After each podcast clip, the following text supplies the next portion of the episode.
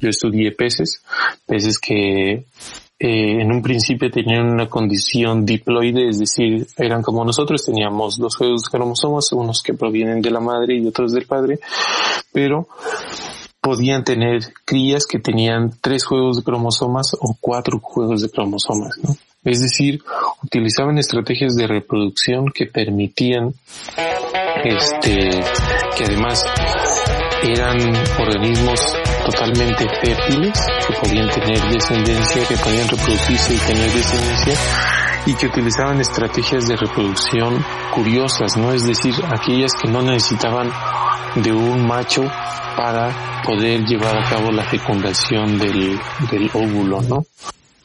Bienvenidos agrotitanes. Antes que nada, muchísimas gracias. Hoy tengo el gran honor de presentar un, a un primo que realmente creo que nos robó mucho las neuronas de todos los demás que estábamos, que convivimos desde que éramos niños y hasta ahorita que somos profesionistas. No sin antes quiero también enfatizar en este episodio eh, una pérdida, una pérdida que tuvimos en la familia eh, física, pero realmente es una ganancia hacia el corazón dado que mi tía Eira, quien falleció recientemente por el por la pandemia que nos está quejando a nivel mundial, eh, nos enseñó que muchas veces eh, se necesitaba dar amor a sobremanera para vivir con equilibrio, aunque el equilibrio social no fuera el, el que se esperara. Si algo puedo eh, hablar de ella, de mi tía, de lo que conocí, era que nunca la vi exaltada o si las pocas veces que la vi exaltada era porque a final de cuentas tenía ese tope donde decir, bueno, ya te soporté hasta acá, ya de aquí para adelante prefiero exaltarme para que no sigas eh, enfureciéndome o generando un desequilibrio a, a mi interior. En este caso quiero darle las gracias a mi tía por tantas enseñanzas. En este caso también quiero darle la bienvenida a mi hermano Sergio que está también con este episodio con nuestro primo. Y pues mi estimado primo, querido carnal, pues me gustaría si te puedes presentar.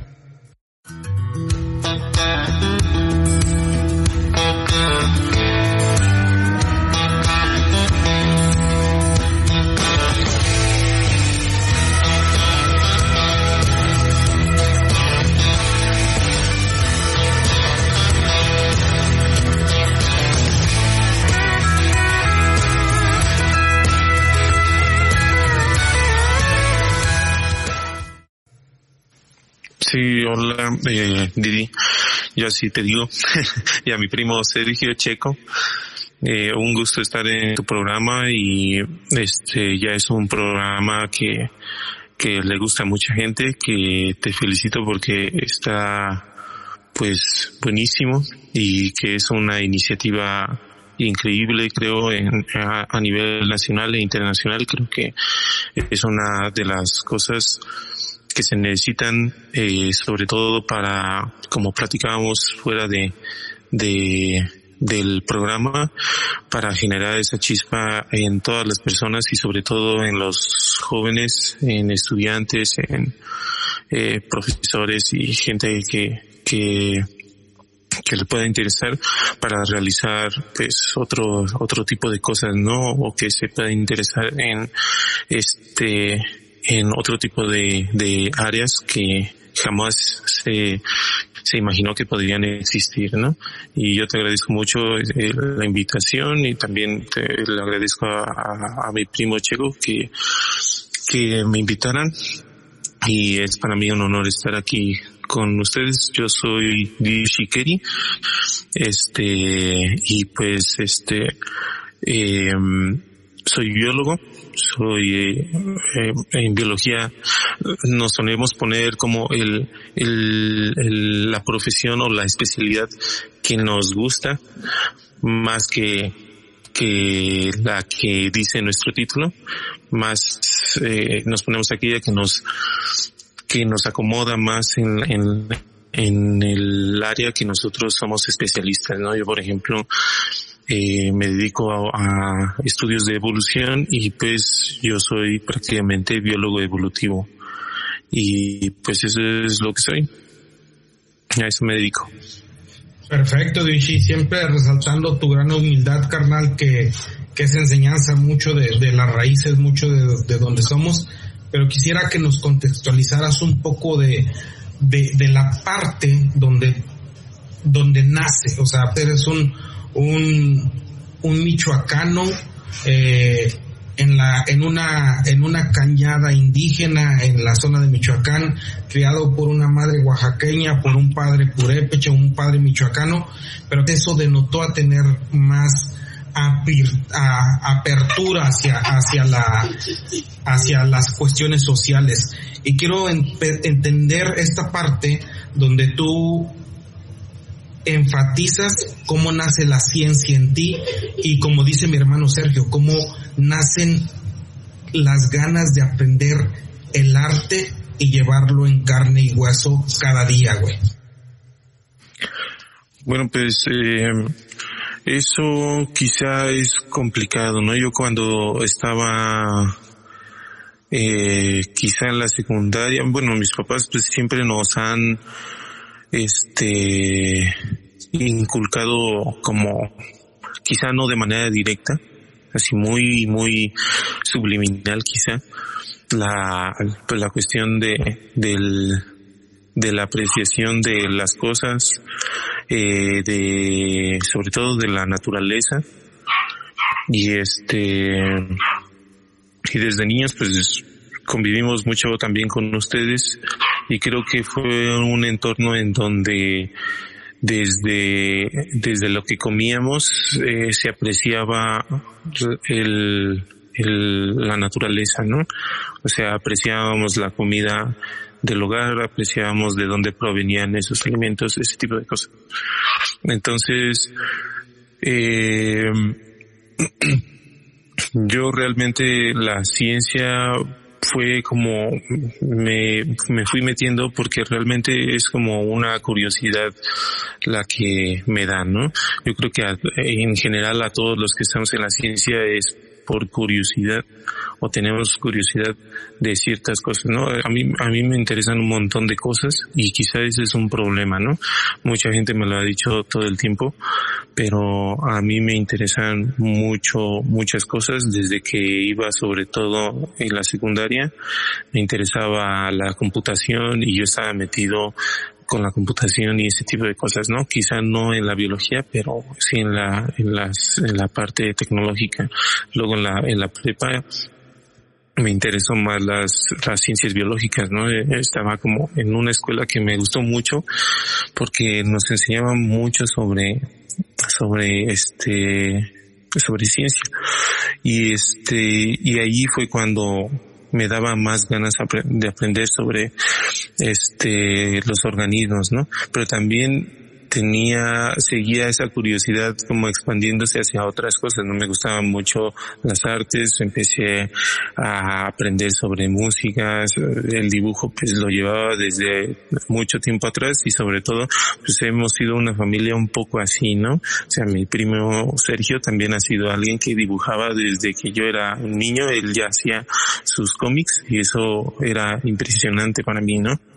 Entonces mi hermano mayor también dibujaba, este, eh, mi papá tocaba la guitarra, eran cosas que, que, que despertaban un poco el interés en esa cuestión, ¿no? Aunque, aunque nuestra familia sí no era como tanto como, este, que nos, este, que nos, eh, provocaran todavía más ese interés, como de enviarnos a una escuela o ese tipo de cosas, no, no pasaba eso.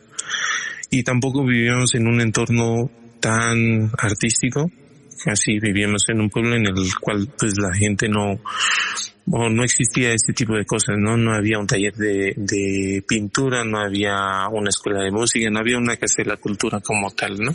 Actualmente sí, pero pues ya son otros tiempos. Y pues básicamente fue como la curiosidad, ¿no? Yo cuando ya iba a, pedir una carrera, yo estaba básicamente entre artes, entre artes visuales y este, y biología, ¿no? Decidí biología porque era la que mis padres también decían que, que no me iba, me iba a morir de hambre, pero no tanto, ¿no?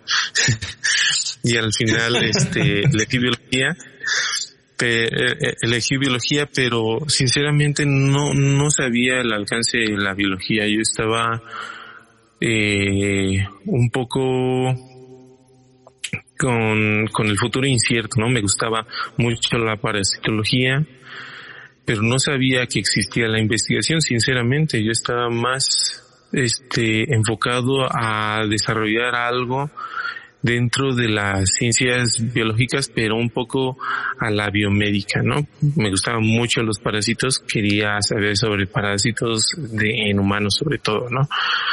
Y eso era lo que yo quería. Pero ya eh, estando en biología, pues lo bueno de esa carrera es que te, que tiene un panorama muy amplio, ¿no? Te, te abre el panorama a todas las posibilidades de la biología, ¿no? Uno cuando te dicen, ah, estudiaste biología, pues eres, quizá puedes ser profesor de biología en la secundaria o en la prepa y hasta ahí, ¿no? Esa es como la idea general que tiene la población sobre un biólogo, ¿no? Pero cuando estamos ahí, pues nos abren el panorama hacia eso y yo creo que eso ocurre también en cualquier otra de las carreras. Pero bueno, en biología, que es lo que conozco, ocurre así también. Y este, y básicamente cuando estaba en biología, pues empecé a, a, refinar qué era lo que me gustaba y qué era hacia dónde quería ir, ¿no? Y dije, bueno, me gusta la investigación, definitivamente creo que es algo que, que me, que, que tiene cosas que, que me llenan bastante, ¿no? Sobre todo que puede ser bastante versátil, que puede ser bastante libre. Eso es como algo que, que me gusta y que, que, que me atrae bastante de la ciencia, de la investigación sobre todo. Entonces, este, a partir de eso dije, ¿qué es lo que me gustaría investigar, no? Entonces, eh, pues iba con la idea de los parásitos y después tuve un profesor que me gustó bastante su clase, la de genética, y ahí fue cuando cambió totalmente mi chip, ¿no? Quise dedicarme a hacer cosas que tuvieran que ver con el ADN, que tuvieran que ver con la evolución y ese tipo de cosas. Y desde ahí empecé a, a pensar cómo quería hacer mi tesis, cómo quería hacer el posgrado y todas esas cosas. Eh, y en qué área, ¿no? Eh, yo quería enfocarme a la biología evolutiva y no centrarme en un grupo de organismos en específico, sino me gusta la parte este general teórica de la evolución, de la genética, de la biología evolutiva que engloba básicamente todos estos, todas estas áreas de la biología y este eh, no, no encasillarme en un grupo de animales en concreto, ¿no? Yo no quise encerrarme en eso, sino comprender más los procesos que permiten entender como la diversificación de los organismos, ¿no? Entonces básicamente ha sido como un proceso de curiosidad, de este, de exploración de uno mismo quizá, eh, pero sobre todo curiosidad, ¿no? Siempre he sido curioso y, pero quizá, como decía hace un momento, quizá en, de mala manera porque he explorado en muchas otras cosas, ¿no? Como las artes sobre todo, el dibujo, la ilustración científica, la música, ahora el tatuaje, hago este tipo de cosas que a veces me, me este eh, me distraen un poco de, de las otras actividades que mucha gente a lo mejor debería diría que debería enfocarme no pero bueno este creo que eh, en ese aspecto también hay que moldear un poco las ideas y moldear un poco el tiempo porque para todo hay tiempo y podemos organizarnos bastante bien para realizar lo, lo que nos gusta ¿no? Así es, pero fíjate, quiero, quiero, quiero, quiero sacar unas, unas, unos, unos fragmentos de nuestras historias de, de, convivencia como primos o como hermanos, porque realmente ahorita hablas de todo lo que te formó para poder llegar y tener al grado de tener dos maestrías, haberlas cursado casi al mismo tiempo, tener un doctorado y actualmente haber cumplido el postdoctorado. Sin embargo, antes de eso yo recuerdo mucho cuando tú, cuando tú hablas de que te gustaba dibujar en la, en la secundaria, tenías unos dibujos bellísimos, pero también, y, es la parte quiero, que quiero como que entender de ti, porque por decir eras un chavo que nunca te he visto tomar, nunca te he visto fumar, siempre te he visto muy sano en, en, esa convivencia, en esa sana convivencia social, pero eras un grafitero y de repente grafiteabas en donde no se debería. Y entonces, no, sé si esa parte de ser, eh, eh, de ser el, el, el, el estereotipo al que todos queremos apreciar, admirar y seguir por ser un hombre emblemático educacionalmente, por ser un hombre eh, o una persona muy sobresaliente en la escuela y muy sobresaliente en todo lo que haces, como que esa parte te hacía divertido o qué sentías cuando de repente era eh, el, esconderse para poder generar arte, arte, pero a escondidas. Pues yo creo que a todos nos llama la atención muchas, muchas cosas prohibidas, ¿no? Y sobre todo a mí, eh, y yo creo que en la forma que hemos vivido también ustedes y la, el tiempo que convivimos, creo que, que hay muchas cosas que, que coincidimos, ¿no? Siempre nos gustó mucho la libertad ser libres a nuestra manera, disfrutar de muchas cosas. Yo creo que todos hemos hecho cosas prohibidas, pero para mí ser libre, o sea, no, no, no confundir, por ejemplo, libertinaje y esas cosas, no, sino ser libre es una, un, para mí algo fundamental, ¿no? Y eso siempre ha sido desde, siempre ha sido como un principio que lo tengo muy interiorizado, ¿no? Me gusta ser libre a la hora de dibujar, a la hora de, de expresar algo, a la hora de hacer música, por ejemplo, este, al, a, a la hora de escuchar algo, también el, del, el, tipo de música que escucho, el tipo de cosas que me gustan o que me que pruebo, por ejemplo, la comida. Me gusta ser libre en esos aspectos. No es muy difícil ser libre en muchas cosas, ¿no? Entonces, este, eh, me gusta sentir de esa manera la libertad, porque es muy difícil este, identificar cuando uno es, es libre, ¿no? O cree que uno es libre de cierta manera, pero en realidad no lo es, ¿no?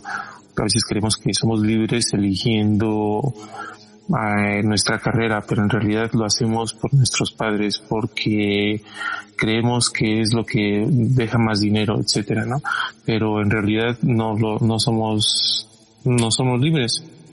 Entonces, creo que este tipo de cosas lo he visto desde eh, hace mucho tiempo, que son como la manera en que yo me siento libre a la hora de escuchar música, a la hora de expresarme, a la hora de, de dibujar, a la hora de hacer música, a la hora de investigar también me gusta ser libre y quizá eso me trae algunos problemas, ¿no? ¿Por qué? Porque a veces sale de la, de las cuestiones que las personas consideran dentro de, de lo bien o de lo que está mal, ¿no? Entonces, el graffiti es una expresión que muchas personas considerarían mal, ¿no? Este, el, este, no sé, el, el, el, el, vender cosas también puede ser dentro de alguna cierta manera considerado bien, pero cuando se hace de manera eh, de manera de el ambulantaje, por ejemplo, puede ser considerado este mal, ¿no? Entonces hay cosas que se salen del contexto o de lo que la gente tiene bien interiorizado como correcto o incorrecto, ¿no? Entonces, para mí el graffiti era una, una, una cuestión que, que me llamaba la atención por la música, por eh, las las, este, el tener ese cierto grado de libertad de hacer cosas eh, prohibidas y que este o que parecen prohibidas pero que al final tienen una cuestión estética bastante grande no o sea creo que la mayoría de la gente dice o considera que hacer un graffiti ilegalmente es es, es está mal pero si es un buen graffiti podemos considerarlo como bien no puede cambiar nuestra concepción de lo, de lo bueno y de lo malo. ¿Por qué? Porque estéticamente ahora es, eh, entra a nuestra cabeza como algo correcto, ¿no? Y, y, ahí es como algo extraño, ¿no? Para mí, o sea, es una lluvia de, de ideas y de, como de filosofía que tengo interiorizado. Este, que participan en, ese conflicto, ¿no? O sea, yo me gusta hacer eso, me gusta, me gustaría volverlo a hacer, ¿no? Volvería, volver al graffiti, a, me gusta hacer dibujo, pero me gusta hacer dibujo para mí, ¿no? Que me, que me llena a mí. O sea, son acciones que me llenan a mí. Quizá parece algo egoísta, pero a veces hago dibujos que no tienen ningún sentido, ¿no? Que estéticamente son quizá dentro de lo, del concepto estético, pues malas, pero son cosas que, que dentro, que dentro de mi cabeza tienen una sustancia, ¿no? Y eh, eso es otra parte que, que me gusta mucho tenerlo en cuenta al realizar cosas. O sea, cuando realizo investigación, cuando realizo arte, cuando realizo cualquier actividad, pongo esos dos componentes. Uno es la parte de ser libre y el otro conceptualizar las cosas que, se realizan como una manera diferente, que sea este que tenga mm, mi personalidad, ¿no?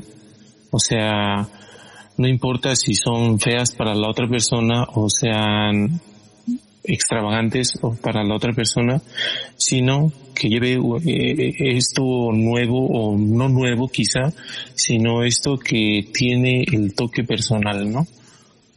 Ya sea en la comida, ya sea en el dibujo, ya sea en la ciencia, ya sea en cualquier actividad que yo haga.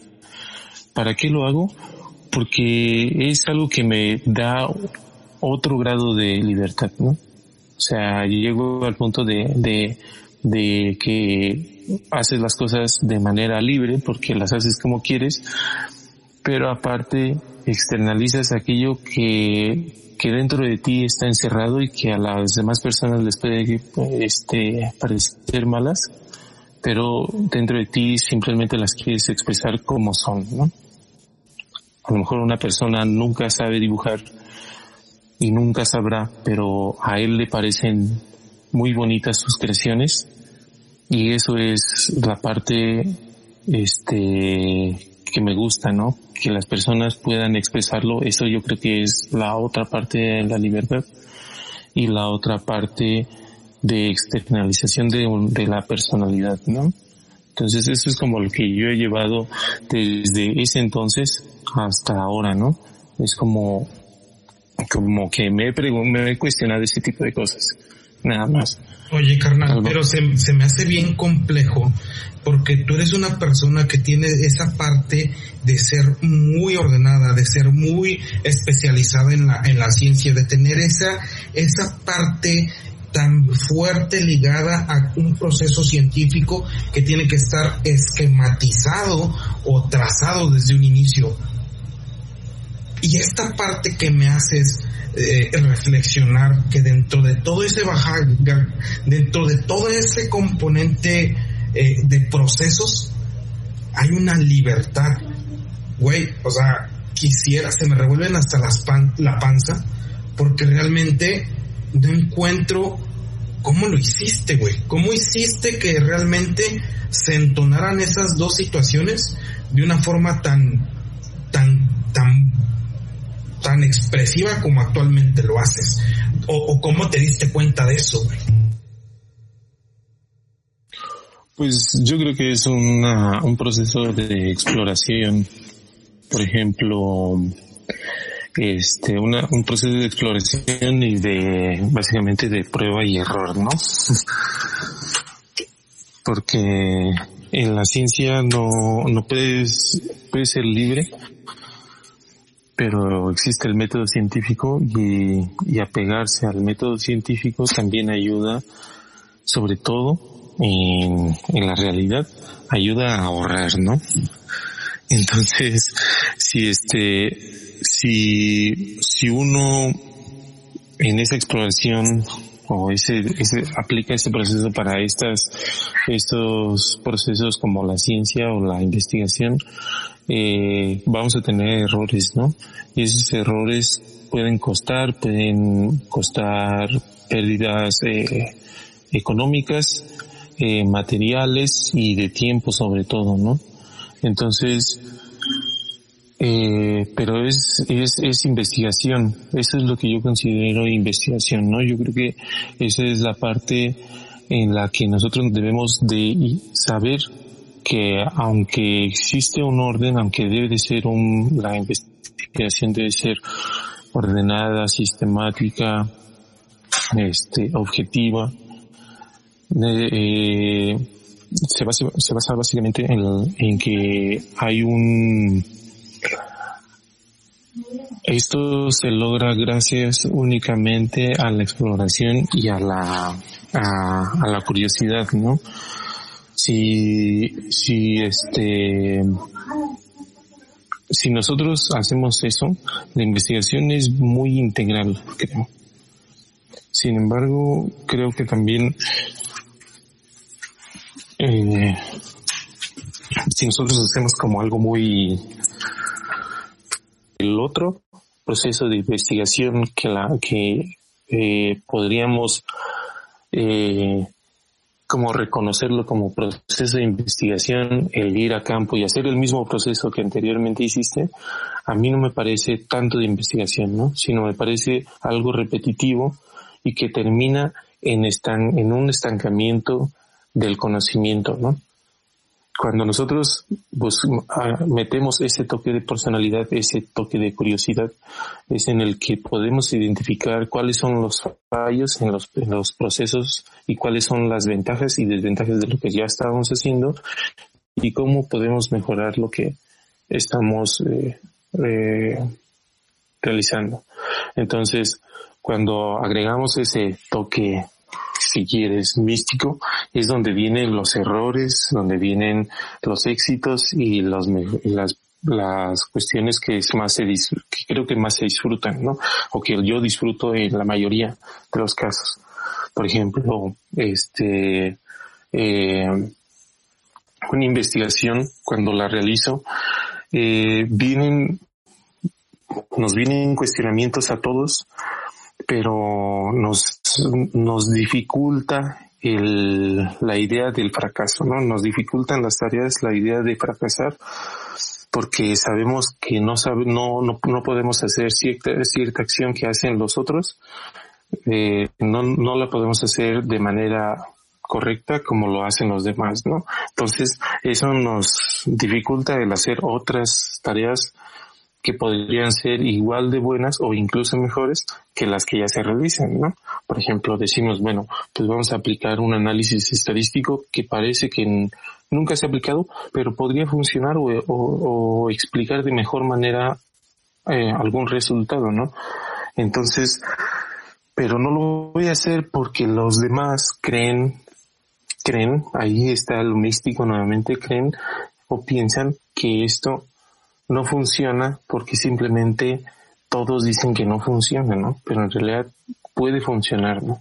Entonces el probarlo, probarlo y demostrar que funciona, esa es como la parte o la parte de personalidad y el toque de personalidad que puede meter cada investigador en sus en sus este, investigaciones, ¿no? Y eso lo vemos en los artículos científicos, ¿no? Cuando vemos artículos, por ejemplo, de evolución, que son los que conozco, pues vemos, por ejemplo, eh, la, no sé, el, el proceso o el origen y evolución de cierta especie, ¿no? Entonces, los artículos describen, este, cómo lo realizaron de cierta manera, ¿no? Hacen un análisis con sus eh, consecuencias de ADN, quizá morfológico también, y vemos que los análisis estadísticos son tal y tal, no son A, B y C.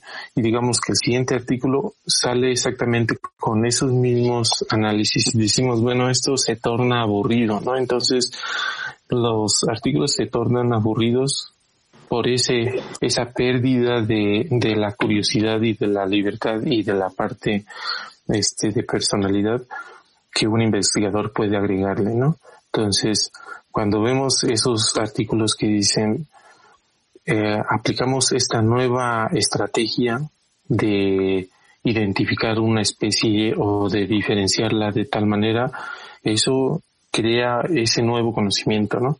Dices, bueno, esa estrategia que a lo mejor todos conocíamos y nos parecía absurda, funciona genialmente, ¿no? Y este o quizá eso es totalmente nuevo y eso me parece brillante no entonces es a, partir de eso se empieza a formar el conocimiento creo que a partir de esa chispita no solo esos resultados son lo el conocimiento sino los procesos que se utilizaron los protocolos que se utilizaron para llegar a esos resultados tan excepcionales también son conocimiento, ¿no? Son un conocimiento enorme. Por ejemplo, a lo mejor mis artículos puedan ser como muy este aburridos, ¿no? A lo mejor para la gente que no está especializada les parece infumables, ¿no? Era una palabra que me gustaba mucho, que serían como artículos infumables. Pero este y quizá no tan trascendentales como podría ser un artículo sobre humanos, ¿no? Pero la parte interesante es que cuando nosotros las realizamos, formamos un conocimiento que va más allá de los resultados que encontramos ahí, ¿no? Sino va más allá de el ir a campo, conocer la región donde se encuentran esos organismos, conocer la problemática que tienen esos organismos y hasta el punto de resolver cuestionamientos que van en el área de la evolución para tener un efecto en la conservación de esos organismos, ¿no? En la conservación, en el buen manejo de esos organismos que los pudimos ver en campo, ¿no? O sea, son, es un mundo de conocimientos que es, que este, que quizá no, no nos, eh, no tenemos ni siquiera la capacidad de imaginarlo, ¿no? Yo, por ejemplo, en evolución podemos, puedo darme una idea, ¿no? Pero, por ejemplo, si cambio a un área de la física, pues puedo imaginarme que si leo un artículo, este, puedo leer el artículo y hasta ahí, ¿no? Pero no puedo imaginar el trasfondo de conocimientos que existen para desarrollar simplemente esa investigación. Órale, me, me, me, cada vez que hablas y, hablas con la profundidad de lo que te has enfocado, que es en el tema de la evolución, me doy cuenta que se tiene que tener el metaconocimiento, ¿no? Conocer de muchas cosas o ser interdisciplinario para poder concretar una investigación o un objetivo concreto, porque si lo mueves, viene el sabor, pero al momento de moverlo, se viene también el miedo a fracasar o a que los datos no estén dando los resultados que uno quiera. Y en ese sentido me gustaría preguntarte, y, así abiertamente, ¿con qué, con qué frustraciones te has encontrado en la vida del pensamiento, de la emoción, la empatía, el apasionamiento por investigar, ligado al tema político, social o económico en el cual nos enfrentamos, no solo en México, sino a nivel mundial? Pues muchas, ¿no? Yo creo que eso es como lo que más eh, la mayoría de los estudiantes de, eh, de posgrado se enfrentan, ¿no? Y luego ya en la ya cuando uno es como investigador, como investigador consolidado, pues son otras, ¿no? Pero cuando estamos como estudiantes son muchísimas. Sobre todo aquellas que nos limitan el pensamiento, ¿no? Ya son las que yo considero. Y que son las económicas y las, este, las, las de infraestructura que van ligadas, ¿no? Entonces, eso son frustraciones que, que llegan porque no podemos desarrollar la investigación como quisiéramos, ¿no? Como aquella que leemos en los artículos este, de grandes investigadores de países que son potencia en cierta área y, y no podemos desarrollarla así. Esa es una primera frustración. La otra es este eh, que en algunos países pues no contamos con los recursos como para desarrollarnos o, eh, o formarnos de cierta manera que nos permita ser aún más este multidisciplinarios, ¿no? Sobre todo con el lenguaje, que el lenguaje se volvió universal, pero eh, de universal pues tiene eh, una cierta parte nada más, ¿no? Porque al final los artículos se, se limitan a tener un lenguaje para unos y no para otros, ¿no? Quizá eso suena como muy, este, muy eh, activista, pero uh, así funciona también, ¿no? Las otras frustraciones son las económicas que vienen cuando la, este, pues no puedes desarrollar, no puedes ser investigación si no tienes presupuesto, si no cuentas con un, eh, una, este, pues con un apoyo grande, tanto institucional como eh, por así decirlo, moral, pero lo estoy diciendo como de forma de palanca, como para desarrollar tu investigación, ¿no? Podemos tener grandes ideas, pero necesitamos también grandes oportunidades para poder desarrollarlas. Entonces, eso es lo que escasea también. Este, otra de las frustraciones y que quizá no muchos estudiantes las las expresan son las del ámbito laboral, ¿no? El ámbito laboral se construye también con todo este tipo de oportunidades y desventajas que tenemos en, los centros de investigación, en las instituciones, en las universidades, en las escuelas, y que estas, eh, las condiciones laborales hacen que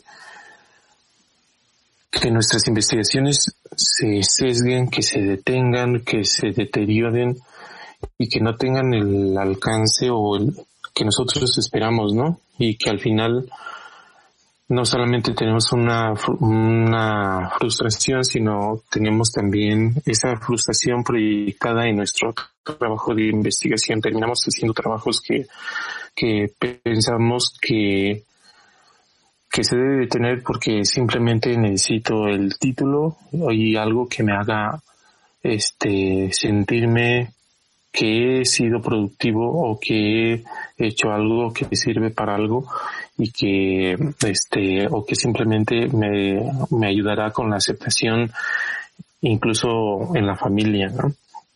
es una es una frustración que, que es muy eh, quizá poco escuchada en los medios, pero que si uno habla con los estudiantes es muy preocupante, ¿no? Yo creo que es de las más preocupantes porque es básicamente la motivación lo que se deteriora para en los estudiantes para ser investigadores eh, reales investigadores, ¿no?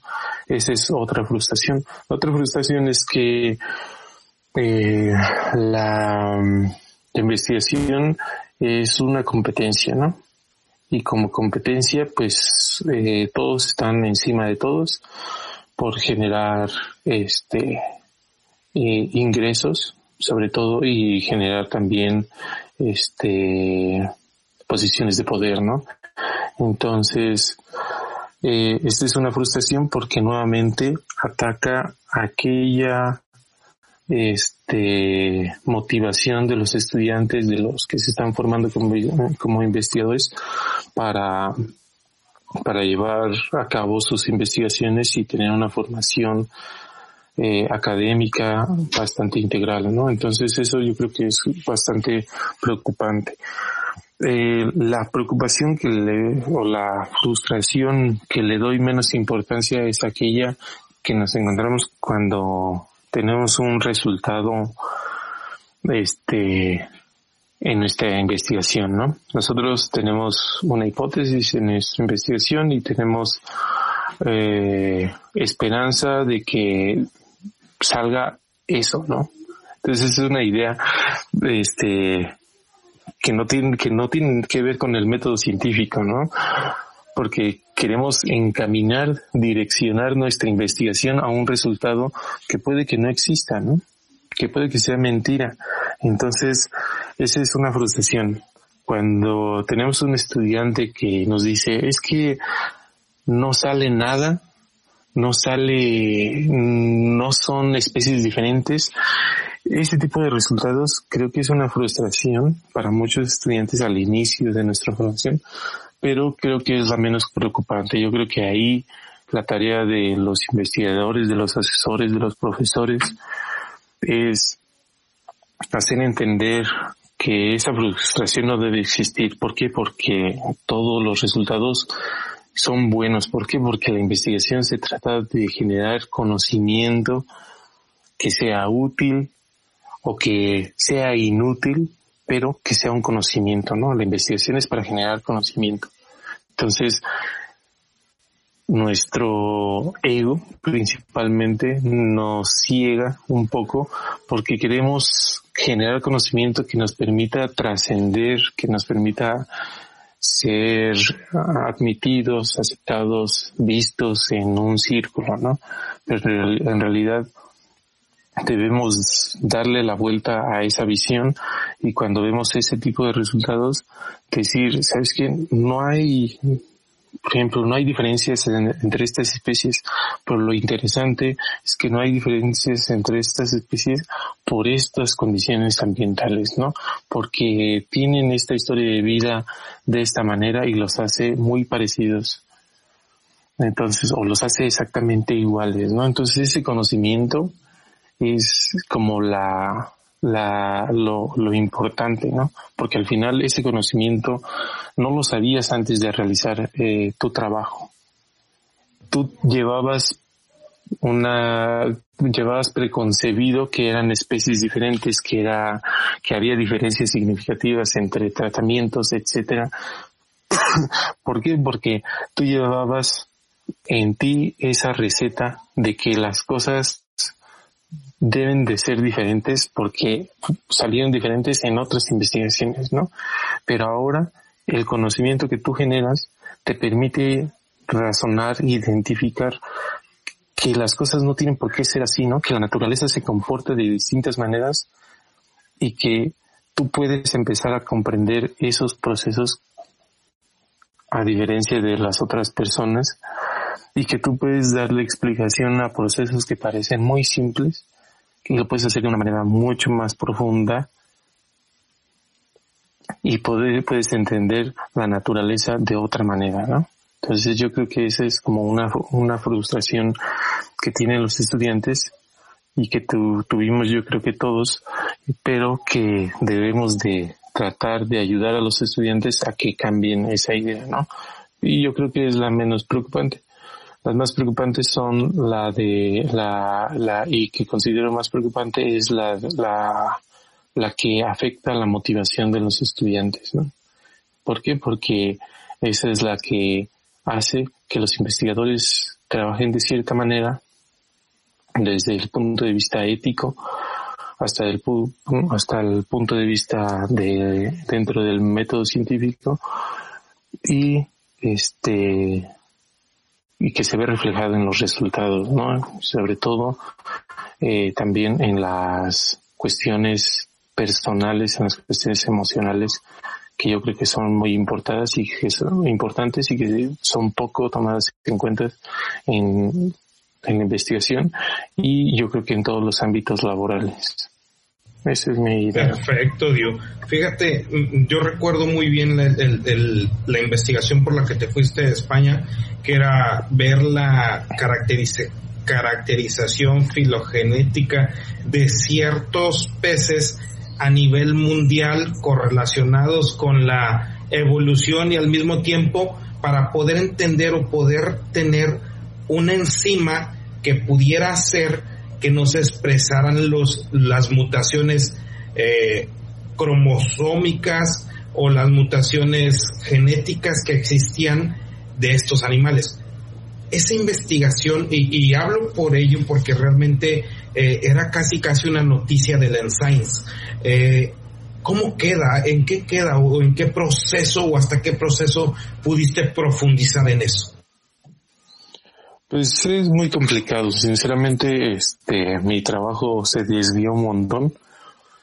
Este, mi trabajo se desvió a, entender los procesos que, que permiten la diversificación organísmica, este, cómo surgen las nuevas especies, cómo evolucionan, cuáles son los procesos que afectan a eh, eso, a el origen de las especies y este pero me involucré muchos otros que tienen como una trascendencia igual de interesante, ¿no? Por ejemplo, este, cómo, eh, cómo funcionan los organismos poliploides, ¿no? Los organismos que pueden tener más de, de, de, dos juegos cromosómicos, es decir, uno que proviene de la madre y otro del padre, aquellos organismos que tienen hasta seis juegos de cromosomas u ocho juegos de cromosomas, ¿no? Eso es como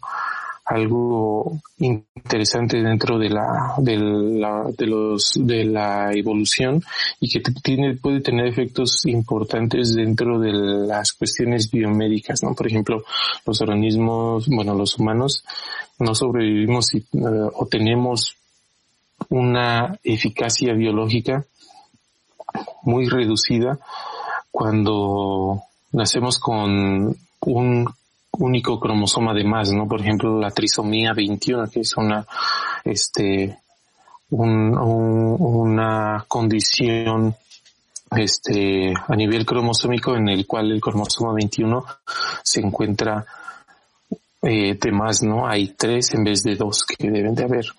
Y esto puede ser por distintas este, afectaciones, ¿no? Entonces, la, eficacia biológica, eficacia biológica se ve mermada eh, de manera importante cuando cuando ese tipo de, de cuestiones surgen ¿no? en, nuestro, en los humanos. Pero hay organismos que pueden sobrevivir este, de manera eh, normal, increíblemente bien y con un éxito eh, importante e increíble, este, que, que más que otros organismos y en menos tiempo que otros organismos que tienen millones de años, ¿no? Entonces, y, y a través de esta condición que es de tener muchos más cromosomas que los que este, normalmente tienen, ¿no? Por ejemplo, yo estudié peces, peces que eh, en un principio tenían una condición diploide, es decir, eran como nosotros, teníamos dos juegos de cromosomas, unos que provienen de la madre y otros del padre, pero podían tener crías que tenían tres juegos de cromosomas o cuatro juegos de cromosomas. Es decir, utilizaban estrategias de reproducción que permitían este que además eran organismos totalmente fértiles, que podían tener descendencia, que podían reproducirse y tener descendencia, y que utilizaban estrategias de reproducción curiosas, ¿no? Es decir, aquellas que no necesitaban de un macho para poder llevar a cabo la fecundación del, del óvulo, ¿no? No necesitaban o a veces necesitaban simplemente el estímulo del macho, pero no había una fecundación para que el óvulo fuera totalmente o formara totalmente un, un organismo nuevo, ¿no? Que era clon de la madre, pero era un organismo nuevo y viable totalmente, es decir, que podía reproducirse y tener una descendencia. ¿Esto qué importancia tiene, no? O sea, tiene un montón de, de importancia. ¿Por qué? Porque nos explica cómo los organismos pueden este, llevar a cabo estrategias que le permiten ser exitosos en un ambiente desfavorable, ¿no? Estos peces se encontraban en unas regiones donde hacía mucho calor y los ríos desaparecían totalmente y solamente se quedaban unos charcos y ahí quedaban, ¿no? Entonces, si quedaban tan aislados, podían utilizar esas estrategias para no necesitar de un macho para tener su descendencia. Pero ¿qué les hacía, qué les hacía hacer además ser resistentes a esa, a esas condiciones tan extremas? Pues que el poseer un mayor número de genes, esta es una hipótesis, este, el poseer una, un mayor número de genes permitía también tener una mayor adaptación a un entorno cambiante, ¿no? Esta es una teoría, este, que se desarrolla en muchos organismos y que se piensa que puede ser una estrategia para de, de, adaptación, ¿no? Y no se, no solo se aplica en los peces, sino hay ranas, hay lagartijas, hay un montón de organismos que utilizan esa estrategia y que se cree, se piensa que estas estrategias son utilizadas para tener una mayor una adaptación mucho más rápida a un entorno que cambia abruptamente, ¿no? Eso que también tiene de, importante, ¿no? Pues eso lo podemos reflejar en nosotros, ¿no? O sea, si nosotros pensamos en que puede haber una tecnología genética, una tecnología genómica que, la que nosotros podamos modificar este, la arquitectura de nuestro ADN y que nos permita ser más eficientes, adaptarnos a entornos que antes no podíamos estar, a condiciones más extremas como el frío, el calor, o que podamos resistir a una pandemia como la que actualmente padecemos, pues eso sería muy interesante, ¿no? ¿Cómo lo hacen esos organismos? Y qué mecanismos hacen para que ellos puedan sobrevivir que nosotros no tenemos, ¿no? Entonces, esos peces tienen eh, un mecanismo que se llama eh, este el control de dosis o el equilibrio de dosis, de compensación de dosis, es decir, la expresión de los genes es bastante controlada y nosotros también la poseemos, ¿no? Pero ellos la tienen de otra manera, ¿no? De una manera que pueden controlar y sobrevivir aún teniendo muchos más genes que nosotros. Entonces, ¿cómo podemos adquirir esas estrategias o esas, eso, esos eh, procesos a nuestro beneficio, ¿no? A lo mejor no de una manera este, tan avariciosa, sino una que nos permita sobrevivir a, este, a enfermedades, que nos permita ser más resistentes a enfermedades o que puedan sanar enfermedades que antes no se tenía un tratamiento, ese tipo de cosas, ¿no? Y este, y sobre todo, todo ese, ese, eso, ese, esa investigación tiene un trasfondo, mucho más gran, más grande, ¿no? O sea, surge a partir del cuestionamiento de cómo organismos este, acuáticos tienen la capacidad de tener niveles de ploidías, es decir, de distintos eh, juegos de cromosomas y sobrevivir durante mucho tiempo y tener éxito a diferencia de otros organismos como nosotros, ¿no? Y ser exitosos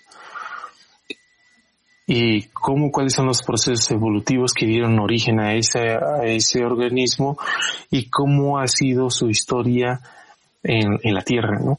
Y a partir de eso, qué efectos o qué beneficios puede tener eh, la humanidad a partir de ese conocimiento, ¿no? Creo que eso es lo que lo, lo interesante que no, no lo digo de mí, ¿no? Sino, sino que me refiero a que todas las investigaciones tienen ese componente, ¿no? Que puede ser extrapolado. O sea, este, ¿cómo, cómo podemos utilizar ese conocimiento para, para, pues mejorar nuestra calidad de vida, ¿no? Para modificar las, este, o generar nuevos por ejemplo, tratamientos para enfermedades que no se podía tratar muy bien o que no existía un tratamiento, ¿no?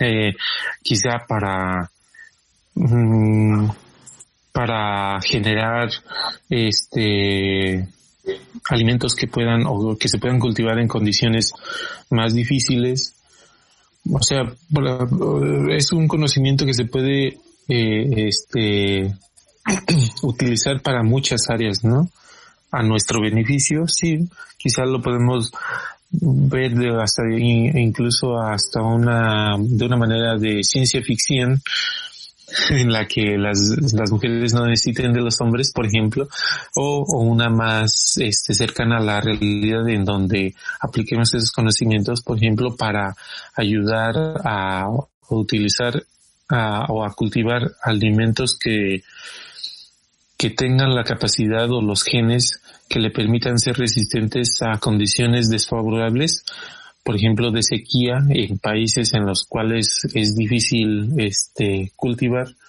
y se puede ayudar a, a este a, a generar este alimentos en países pues, subdesarrollados, ¿no?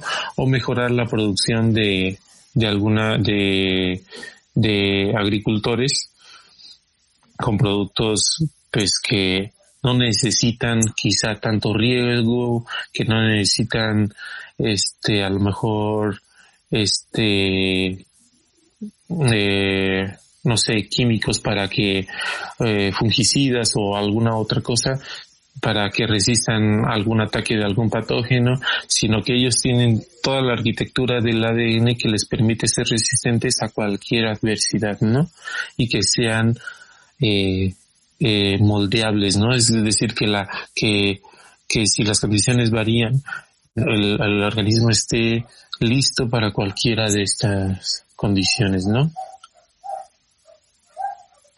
Es un, escenario, ¿no? es difícil, ¿no? Generar un, un, un, ambiente adverso, este, digamos así, eh, desde el punto de vista hipotético, pero al mismo tiempo desde el punto de vista de estrategia genética, generar todos esos blindajes para tener un buen, un buen, buen beneficio antropocéntrico. O, pues alguna vez escuché que había una probabilidad de poner eh, unas flores con cierto tipo de genética para que con la pólvora reaccionaran para cambiar su color y ahí identificar dónde había minas o dónde Sí, sí, o sea, se puede, se puede aplicar para un montón de cosas, las cosas que se nos ocurren, ¿no? Pero, este, eso es como lo interesante de todo esto, ¿no? O sea que a partir de, de cualquier investigación, o sea, no importa cuál sea la investigación, este, a veces pensamos que la investigación básica puede ser aburrida, que no tiene una, una trascendencia, pero es eso, ¿no? Es básica porque permite a partir de eso desarrollar una extensa este, variedad de conocimiento que nos permita alcanzar aquella, la aplicación de este de este conocimiento en un área quizá totalmente distinta, pero que nos permita mejorar las condiciones tanto de los humanos como la conservación de la biodiversidad, ¿no? Por ejemplo, mucha de la investigación que nosotros hacemos es con la finalidad de generar criterios para la conservación de los organismos, ¿no? Pero esa conservación de los organismos pues tiene un componente este antropogénico, ¿no? O sea, se va a conservar, pero nos va a beneficiar a nosotros también, ¿no? Y también aquella que va directamente al beneficio de nosotros, ¿no? Como esas ideas de que nos ayudaría al tratamiento de enfermedades, etcétera, etcétera, ¿no? Entonces, este, es como esa la parte importante. Y bueno, es, es como lo que yo he hecho, ¿no? O sea, mi investigación ha cambiado mucho y este pero no no no me no me preocupa tanto eso. Mi estimado Yushi primo carnal con qué frase empezaría tu biografía güey híjole no pues no no no no tenía ni idea ni tengo pensado hacer una autobiografía no entonces creo que no le pondría ninguna frase, ¿no? Güey, pero si alguien más, por decir yo, mi hermano Sergio, que te admiramos, ¿con qué te gustaría que empezáramos a describir a, a, a, a, un, a alguien que queremos, que amamos mucho y aparte admiramos tanto como él, como eres tú? Pues, pues creo que no tiene nada que ver con lo de la ciencia ni con las cosas de, de las artes ni nada de eso. Yo creo que tendría que ver algo con la familia. Y este, y si es algo de la familia y de la amistad, pues no, no sé, no tengo quizá una frase, quizá este, la familia lo es todo, porque no me acordaría, no me interesaría acordarme de mi familia, del, de las, de, la, de, de, en ese sentido, ¿no? Sino de lo que siempre fueron para mí, que son mi familia, mis primos, mis hermanos, mis padres, mis tíos, eso, ¿no? Y eso, es con lo que, y si es otra persona, sí, yo creo que no, no, no, a veces no me interesa mucho qué, qué es, eh, qué es y hacia dónde va una persona, ¿no? Sino, o sea, respecto a sus acciones, si son ingenieros, si son investigadores, si son médicos, si son astronautas, si son ese tipo de cosas, ¿no? Creo que eso no define a las personas, sino define totalmente a las personas lo que uno lleva dentro, ¿no? Entonces, este, a mí me gustaría que si eso existiera, pues me recordaran o que una frase que hubiera ahí fuese aquella que, que me reconociera por lo que fui para esas personas y nada más, ¿no? Perfecto, perfecto, carnal. Checo, quisieras adentrarte en algo, güey, de todo lo que nos ha dado Ryushi, que la verdad eh, siempre estás caracterizado por ser una persona muy, muy, este, callada en la, en la, en las, en las, este, en las reuniones, pues realmente nos has entregado en estos minutos tanto, güey, que no, no tengo más que tantas ganas de agradecértelo, güey. A lo mejor he hablado más que en toda la vida que hemos convivido, ¿no? casi, casi, güey. Checo, ¿dirías algo? ¿Adentrarías en algo? No sé si te quisieras enfocar. Este, sí, A mí, a mí me gustaría, me gustaría, mm, siento que, que esta capacidad que tienes, güey, de, de este, de, de incluso, ay, me, atoro, porque no he, no he acabado de, de poner la, la pregunta, pero creo que eres demasiado callado, pero por lo mismo de que siempre estás observando, loco. Siempre te estoy, eh, cuando he estado este, contigo de manera presencial, pues te veo este, observando todo alrededor. Todo es todo, ¿no? Desde el medio ambiente hasta lo que está diciendo cada uno de nosotros.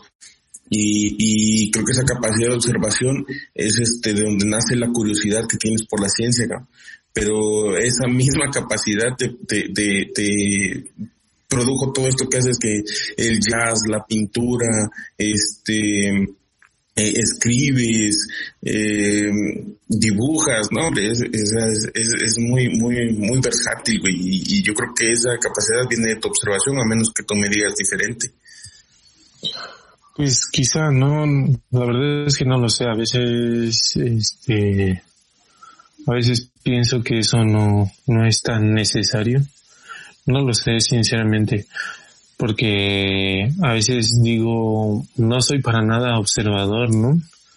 A veces hay gente que es, es increíblemente observadora y digo, no, pues yo no tengo nada de eso, ¿no?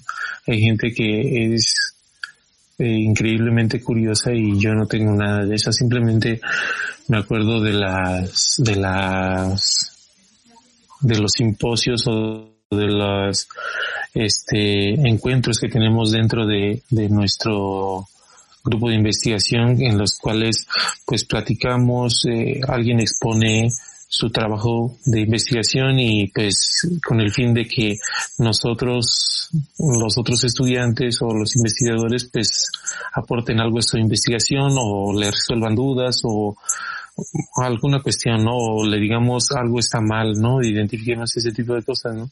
Y sinceramente hay veces, y la mayoría de las veces, es que ni siquiera puedo poner atención, ¿no?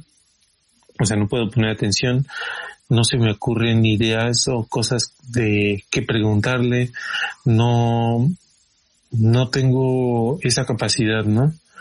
Y a veces me entristece y digo, bueno, yo no puedo ser como esas personas, ¿no?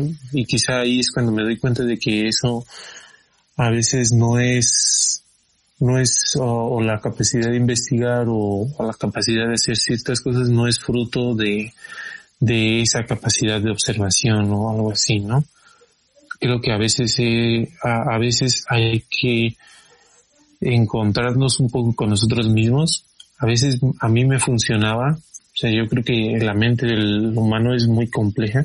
Yo, por ejemplo, lo que hacía era hacer ejercicio y ahí resolvía muchas dudas en mi cabeza, ¿no? Ordenaba cómo iba a hacer cierta actividad, cómo iba a hacer mis actividades de, investigación al día siguiente, cómo podía ordenar las interpretaciones de ciertos resultados para que tuvieran lógica y, y hacer una hipótesis o, o una este, inferencia acerca de mi investigación ahí me encontraba, ¿no? En ese punto de, de, de, de este, de, de hacer ejercicio, pero no me encontraba cuando me ponía a pensarlo realmente, ¿no?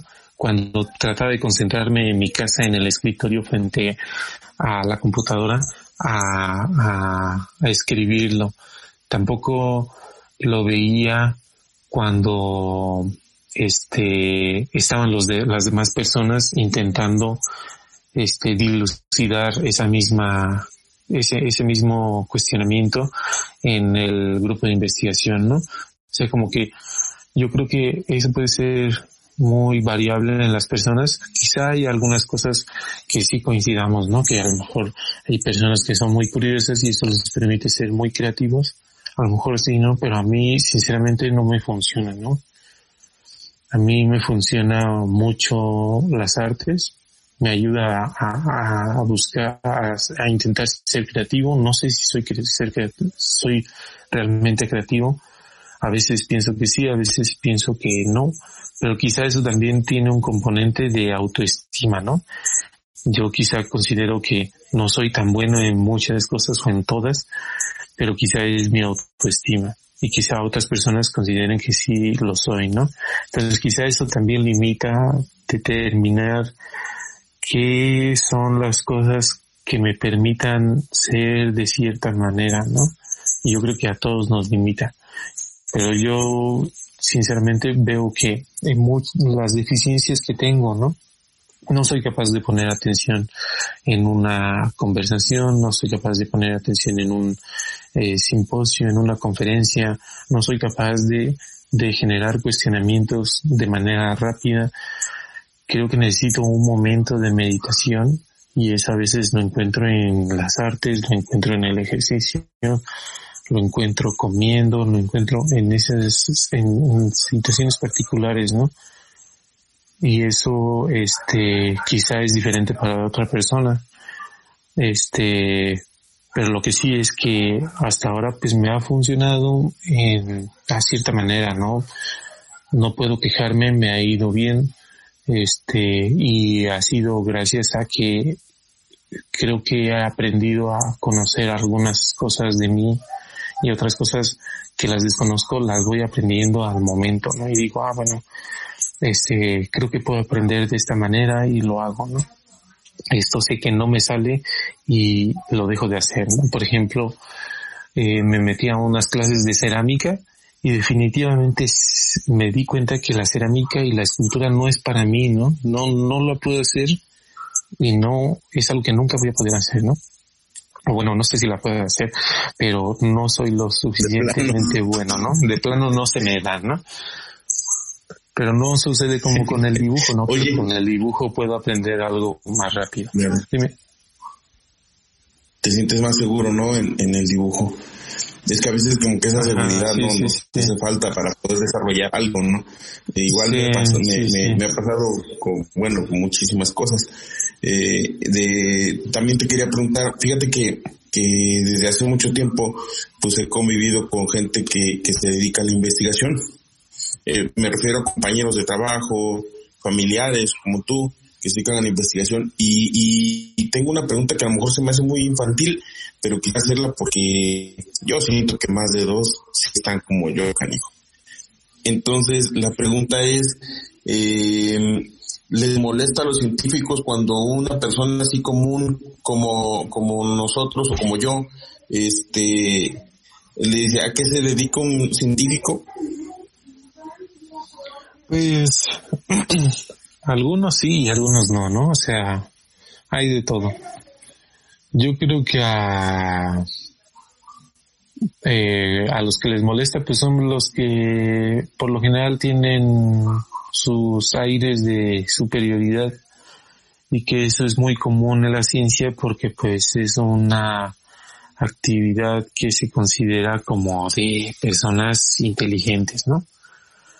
Que han invertido mucho tiempo eh, en la formación académica y que eso se ve traducido en que pues debes de ser inteligente, ¿no? Supongo. Pero, pero, pues bueno, eso es una concepción ahí medio extraña. Y, y las, hay muchas otras personas que no, que no les molesta, porque es bien sabido que, Ah, no, pues a mí no me molesta. Yo creo que una de las dos grandes tareas que tenemos este, los biólogos eh, y cualquier persona que realiza cualquier actividad, cualquier obrero, cualquier ingeniero, cualquier este trabajador, es este hacer su, hacer el trabajo y después saberlo mostrar a las personas, ¿no? Es como saberlo vender, Efectivamente, es lo que te iba a decir. Se, se, se centra en dos cosas muy importantes con lo que tú me estás comentando, carnal. Uno, a que tiene uno que volver al principio para darle cabida a que otras interrogantes sean más grandes. Y la otra, a final de cuentas nos volvemos todos vendedores, saber vender lo que hicimos. Sí, y, y en la ciencia ocurre eso, ¿no? O sea, nosotros pues divagamos entre la ciencia, entre la evolución y la, las cosas así súper complejas en las computadoras, etcétera, etcétera. Pero en el plano terrenal, pues nadie las comprende, ¿no? Y si no las sabes explicar, pues también existe eh, esa limitación hacia lo que nosotros conocemos, ¿no? Por ejemplo, a mí me dicen, oye, hace unos meses me preguntaron, ¿y tú qué investigas? ¿No? Pues le digo, pues la, el, estudio básicamente eh, el origen y evolución de las especies, ¿no? ¿Para qué sirve? Pues puede servir para un montón de cosas, ¿no? A lo mejor para nada y para mucho, pero pues ahí es donde entra, donde nos, donde muchos creen que nos tenemos que bajar al plano terrenal y yo lo que digo es que simplemente tenemos que volver o como tú dices, volver al, a la realidad y decir y dejar de estar en otro mundo y volver a la realidad para poder explicar las cosas que nosotros hacemos, ¿no? Porque es ahí donde tiene la importancia nuestra investigación. O sea, el origen y evolución básicamente sirve para conocer las especies y saber cómo las podemos conservar a corto y a largo plazo, ¿no? ¿Por qué? Porque nos ayudan a mantener un, equilibrio en los ecosistemas que nos beneficia a nosotros, ¿no? Entonces, ese tipo de cosas son las, este, las cosas que a, muchos investigadores no les molesta, ¿no? Porque creo que,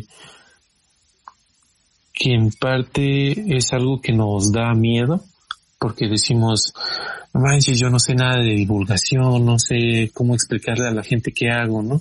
Y cuando nos, los nos lo preguntan, nos da gusto porque en realidad es, la, es una oportunidad para intentarlo, ¿no? Esa es la intención, ¿no? Al final. Ajá. Sí, a muchos de, nosotros. Que conozca tu trabajo, ¿no? Lo que sí. es honrar el reconocimiento que, cómo trasciende tu, tu trabajo, ¿no? En la humanidad. Sí, y, yo creo que muchos, no, a muchos les disgusta porque creen, te digo que creen que es como muy de alto nivel, pero a muchos nos gusta, ¿no? Yo tengo muchos amigos, este, biólogos que están haciendo su posgrado sobre todo y ellos eh, les encanta decirlo, ¿no? ¿Por qué? Porque también pues ayuda a la autoestima, ayuda a, a mejorar nuestra, a, a formarnos como divulgadores de, de, la ciencia, ayuda a, a exponer esas pequeñas áreas que parecen ocultas a, o ajenas totalmente a las personas y que, que permitan a la gente pues reconocerlas y hacerlas parte de su vida y que entiendan algunas otras cosas nuevas, ¿no? Por ejemplo, en la pandemia, a lo mejor muchos no teníamos ni idea que era el ARN, ¿no? Y ahora ya lo entendemos. ¿Por qué? Porque necesitamos entenderlo para poder aceptar que nos vacunen, ¿no? O, para dimensionar, lo que está pasando. Sí, igual me pasaba, todo el mundo habla de eso, pero pues yo no sabía ni qué, ni qué, ni qué era SARS, ni todas estas ondas, ¿no? Este, sí, no. Pues sí, como yo a la fecha no entiendo. Lo vas, lo, vas, lo vas como que adaptando a tu, a tu lenguaje, ¿no? A tu idioma, a tu día a día. Sí. Y pues ya, ya, ya, ya, se vuelve algo cotidiano, ¿no? Sí, a lo mejor nos sigue costando un montón, pero podemos darnos cuenta que sin la ciencia no es posible, este, mejorar ciertos aspectos de la vida cotidiana, ¿no? Otra pregunta, güey.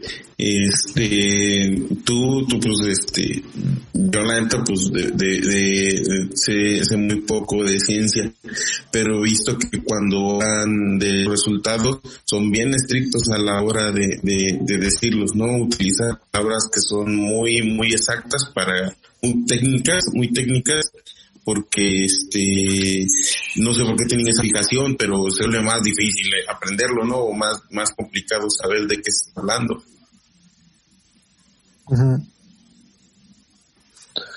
Pues es sí es un poco, o sea, tiene esas dos partes, ¿no? O sea, una que debe de, de utilizar los tecnicismos y los conceptos correctos porque debe de ser objetiva, ¿no? Y debe ser concreta. Entonces, este, si no tienes esos componentes, pues no te van a, no van a, a, entender ni a creer los resultados que tú estás presentando, ¿no?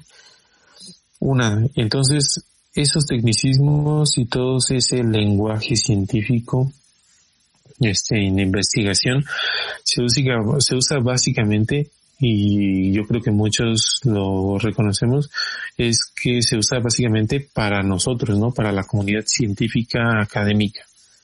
No está hecha para las demás personas. No es que las estemos excluyendo, ¿no? Sino esto nos permite este que tenga la la, la rigurosidad, el rigor científico para que nosotros lo consideremos como investigación, ¿no? Una vez que consideramos ese conocimiento como bien este bien establecido y dentro del método científico objetivo eh, que sea repetitivo que se pueda repetir etcétera etcétera todas esas cosas consideramos que ahora viene la siguiente parte no que nosotros lo podamos expresar hacia las demás personas. Ahí es donde nosotros cambiamos el lenguaje para que las personas se, lo puedan hacer entendible. Es decir, si nosotros vemos una infografía, digamos, de la UNAM o de, un, de alguna organización en la cual te intentan decir que, que la vacuna o que las vacunas son buenas, pero te lo intentan decir con dibujitos y todo eso, eso es divulgación científica, ¿no? Pero se basa en hechos científicos, ¿no?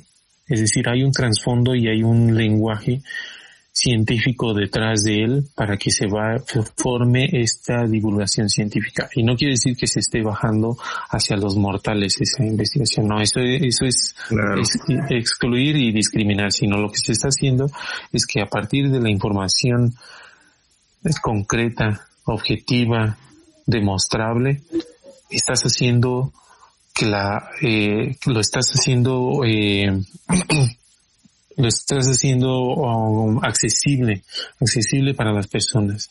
Las personas ahora pueden acceder a la investigación que tú estás haciendo Claro, como quien dice, dentro del mismo gremio pueden dar incluso este consecuencia a, lo que al trabajo que estás presentando, ¿no? Sabiendo las particularidades específicas y exactas, ¿no? Creo que eso entiendo. Y, y, sí, como dices, no está no está aterrizado para para personas comunes que no estamos dentro de ese ahora sí que de esa profesión, ¿no? Sí. Sí, es una, es una cuestión que, que sí, ¿no? O sea, a mí me choca un poco porque, o sea, el, el lenguaje sí puede ser muy técnico, muy complicado y todo eso, pero sí, ¿no? O sea, sí, lo debemos de ver desde el punto de vista científico, dentro del método científico, pero fuera de ahí, un lenguaje el cual limite el, la lengua, por ejemplo, el utilizar solo el inglés, el utilizar este cosas que, que sean meramente subjetivas, que sean de, la perspectiva del grupo de investigación, esas creo que son cosas que no se deben, que no, que no deben de ocurrir, ¿no? O sea, que se debe de publicar únicamente en inglés, que se deba de, de, este, de clasificar las investigaciones.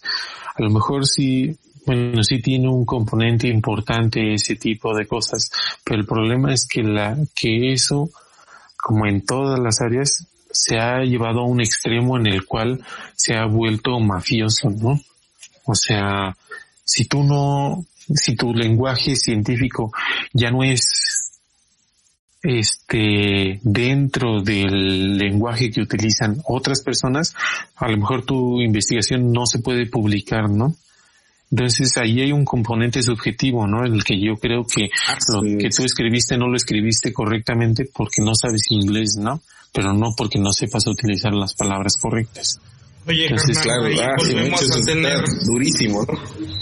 Efectivamente, se ve como se ve como si por decir dijeras, es que solamente va a salir este LP porque los demás, aunque están bien hechos, tienen buena música, tienen buena coreografía, los demás no, no, tienen el lenguaje que yo quiero, sí. el lenguaje que quiere el público, algo así, güey. Sí, sí, sí, eso es, eso es básicamente mafia, ¿no? Eso es, este, es una cosa que sinceramente yo no tolero, pero ocurre y ocurre en todos lados y es lo que este comúnmente encontramos, ¿no?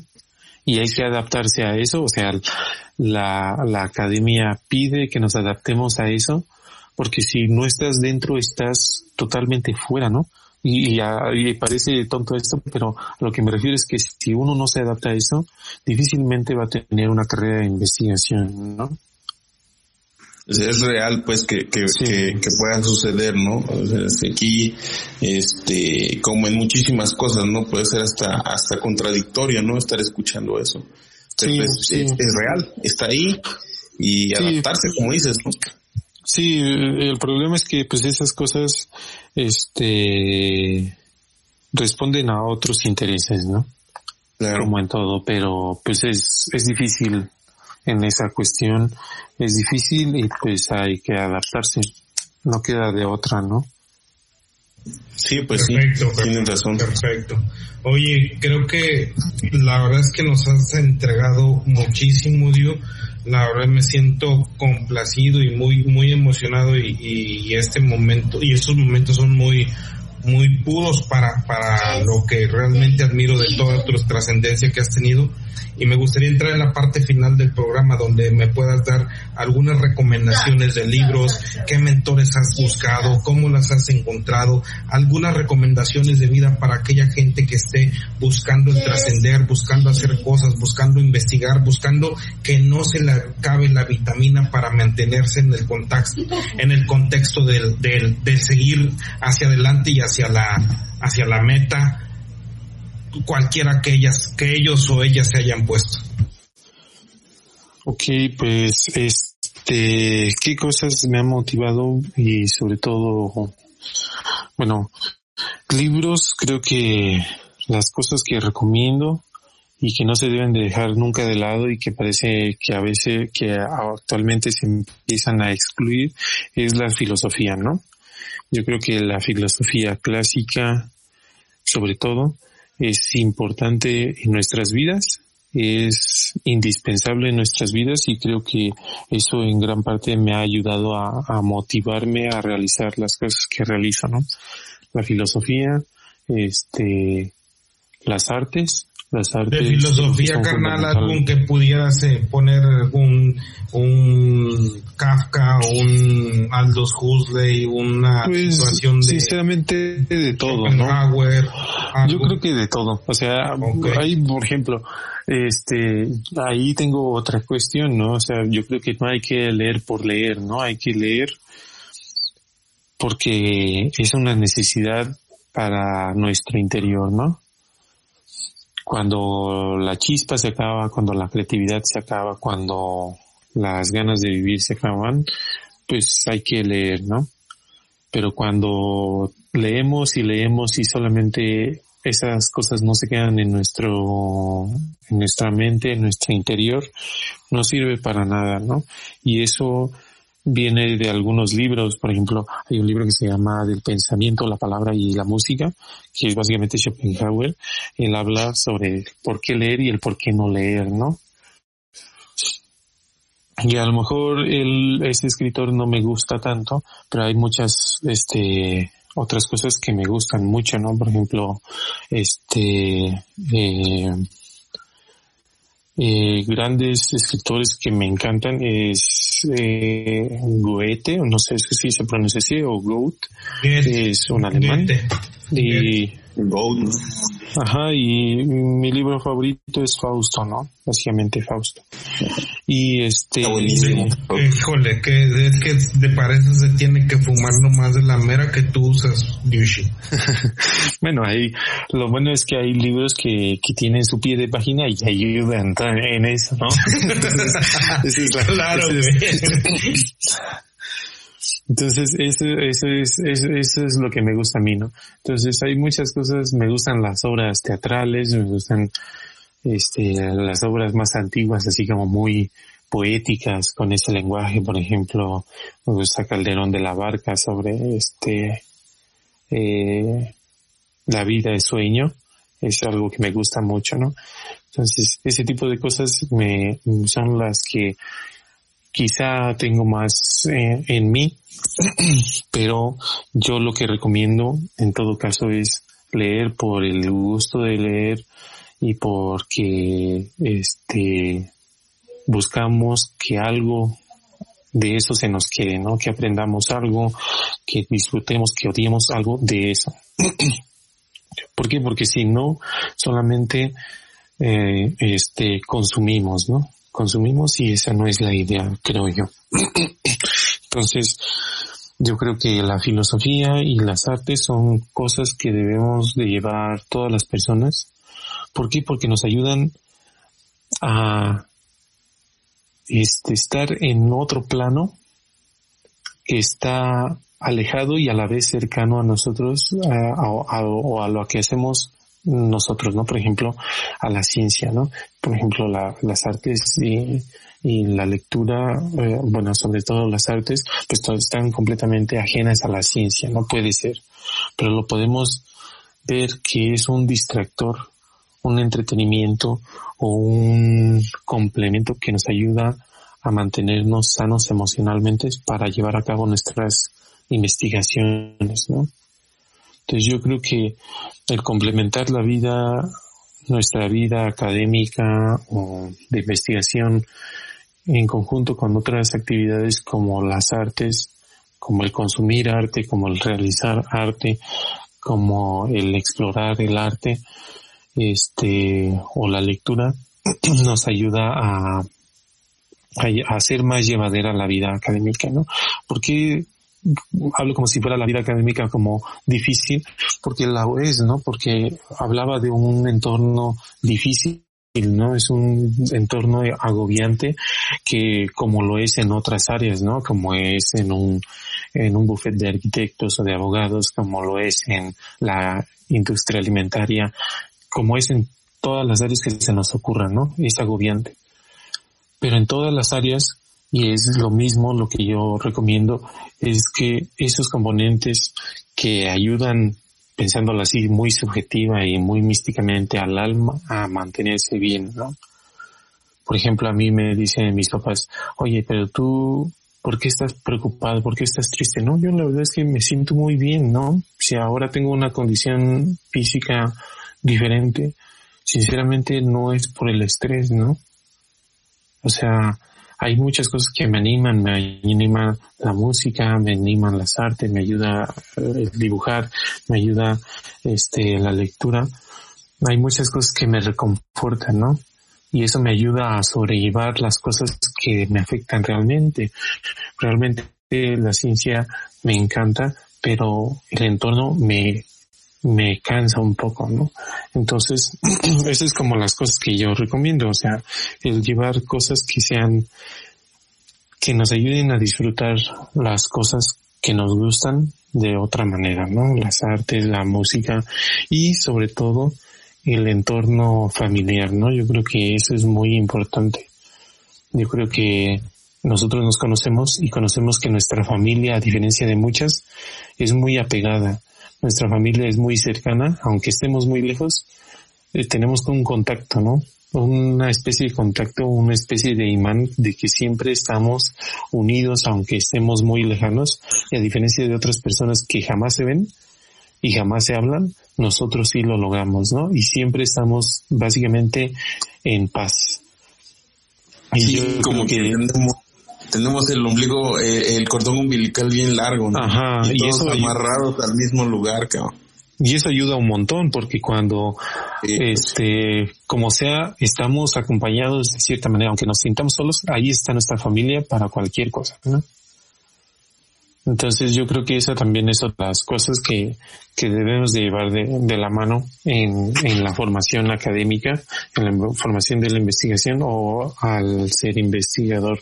Entonces yo veo de plano lo más importante es este el buscar cosas no un libro en específico no una no un mentor en específico no ídolos no maestros no esto no sino cosas que nos ayudan a, a sentirnos bien con las acciones que, que tenemos, ¿no? Con las cosas que hacemos. Nuestra familia, la comida, la buena comida, este, este, la naturaleza, es decir, los, espacios que nos hacen sentir bien, este, el ejercicio, eh, las lecturas que nos gustan, la música que nos gustan, ya sea algo muy ruidoso como lo que yo escucho o algo muy tranquilo, ¿no? O algo para bailar. Eso no importa, ¿no? Sino que nuestra formación, nuestro camino, nuestro andar, este, dentro de la investigación o dentro de cualquier actividad que realicemos, esté acompañada de elementos que nos hagan más liviano las cosas, ¿no? Que nos hagan mucho mejor, mucho más sencillo, mucho más suave, mucho más cómodo nuestra eh, formación, ¿no? Y yo creo que eso no lo dicen, este... Con respecto a la investigación, con respecto a lo que has convivido con la gente del campo, con respecto a lo que es de emblemático el campo en nuestra, en nuestra, en nuestro recorrido de vida como, como familia, o en el recorrido de, nuestra formación profesional o nuestra formación eh, social?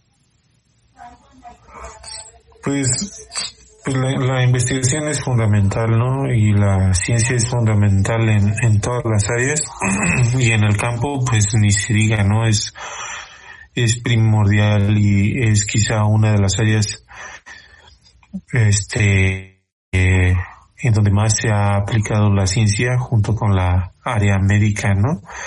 Porque pues prácticamente porque de ahí comemos, ¿no?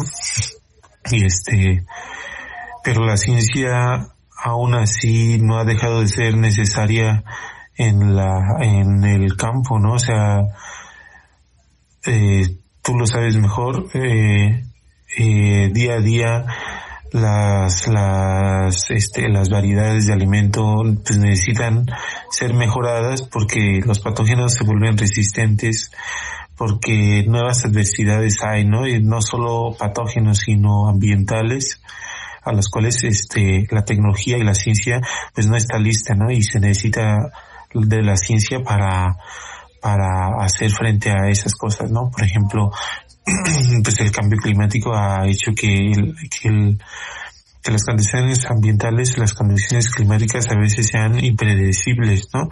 Y en el campo eso es fundamental y este la tecnología y la ciencia sobre este principalmente pues necesita este o es es la eh, la que está desarrollando esta tecnología que va a ayudar a, a mejorar o a o a desarrollar una estrategia que sea viable para esas condiciones, ¿no? Por ejemplo, pero hay muchas otras cuestiones, ¿no? Por ejemplo, este, eh, en los empaques, en las congeladoras, todas estas, la ciencia siempre está, ¿no? O sea, el campo depende de la ciencia y, y, y siempre desde el inicio de, o sea, desde la, agricultura básicamente se ha formado a partir de la investigación, ¿no? O sea, no ha sido una mera cuestión de fe, ¿no?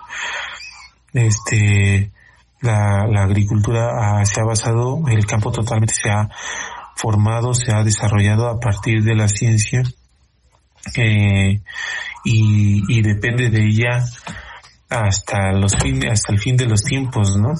Entonces, eh, la gente del campo, la gente, tanto los productores, los agricultores, desde los que tengan una pequeña parcela hasta los grandes productores, deben de entender eso, ¿no?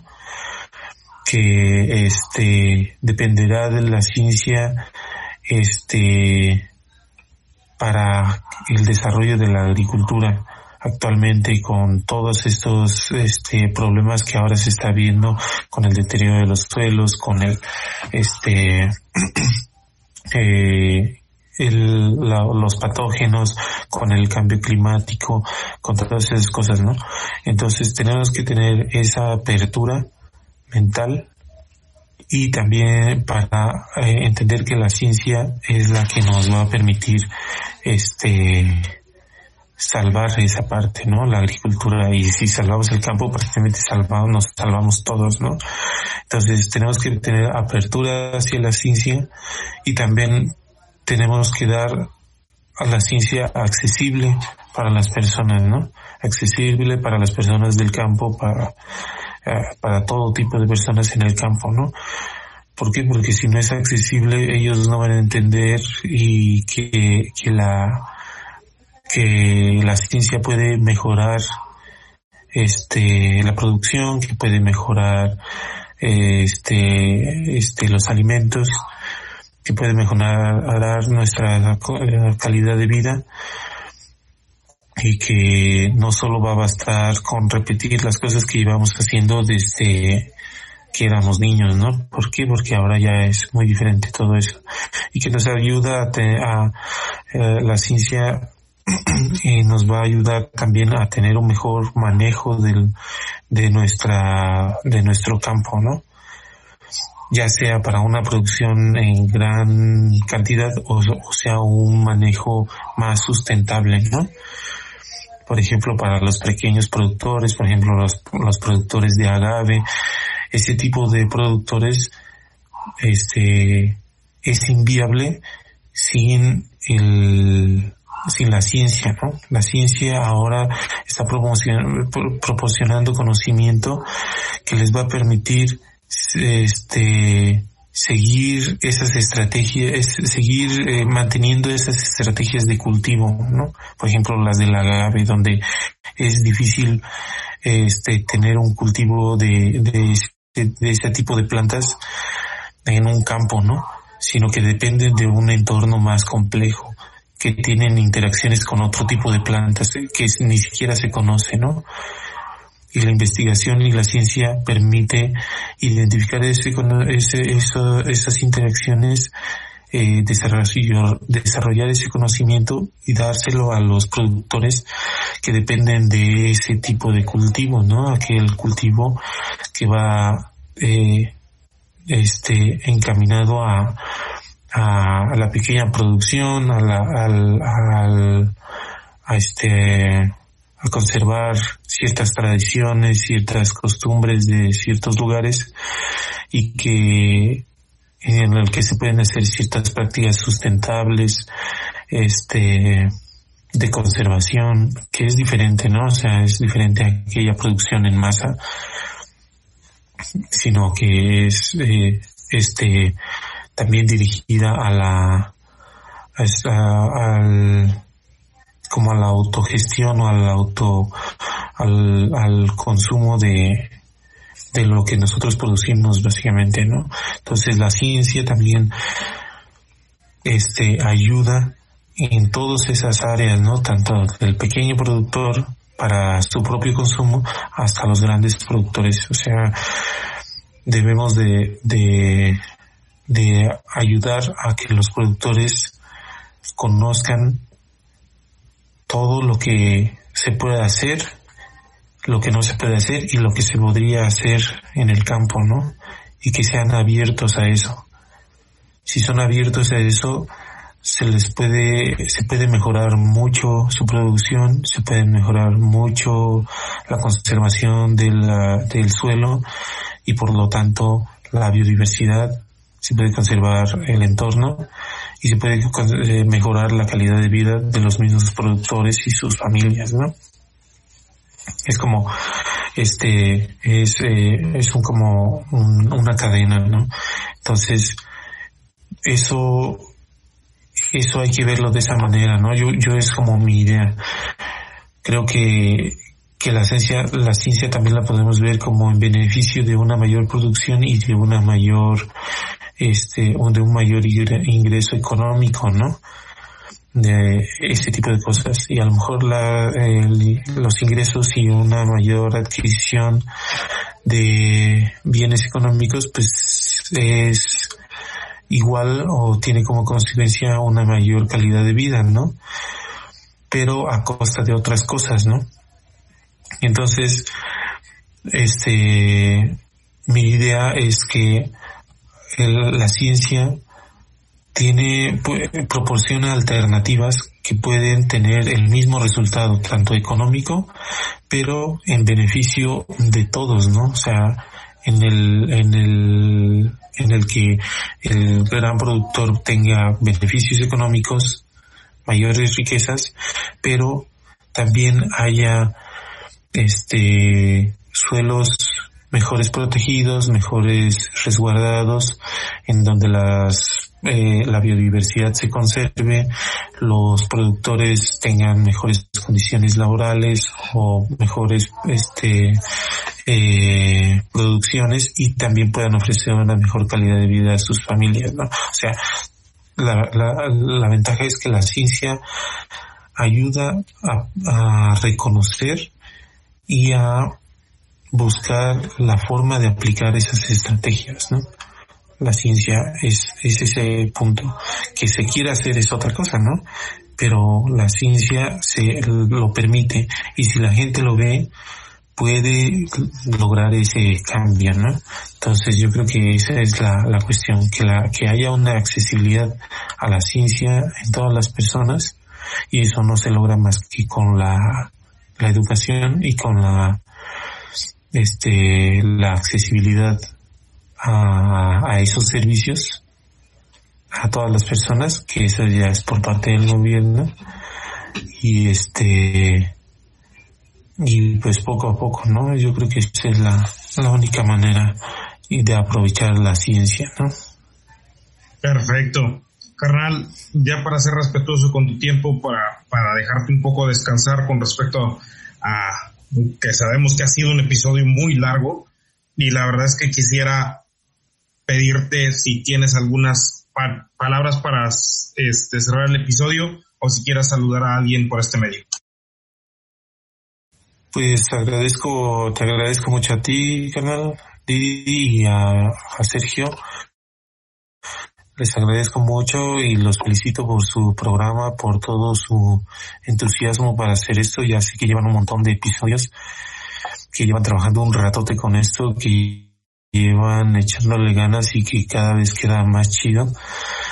este, y que está escuchado por todos lados y que es una cosa, este, súper chida, súper chingona y que los felicito un montón y que este me da un montón de orgullo y de felicidad este ver cada uno de, sus episodios, escucharlos y de saber que pues son mi familia lo que está haciendo eso.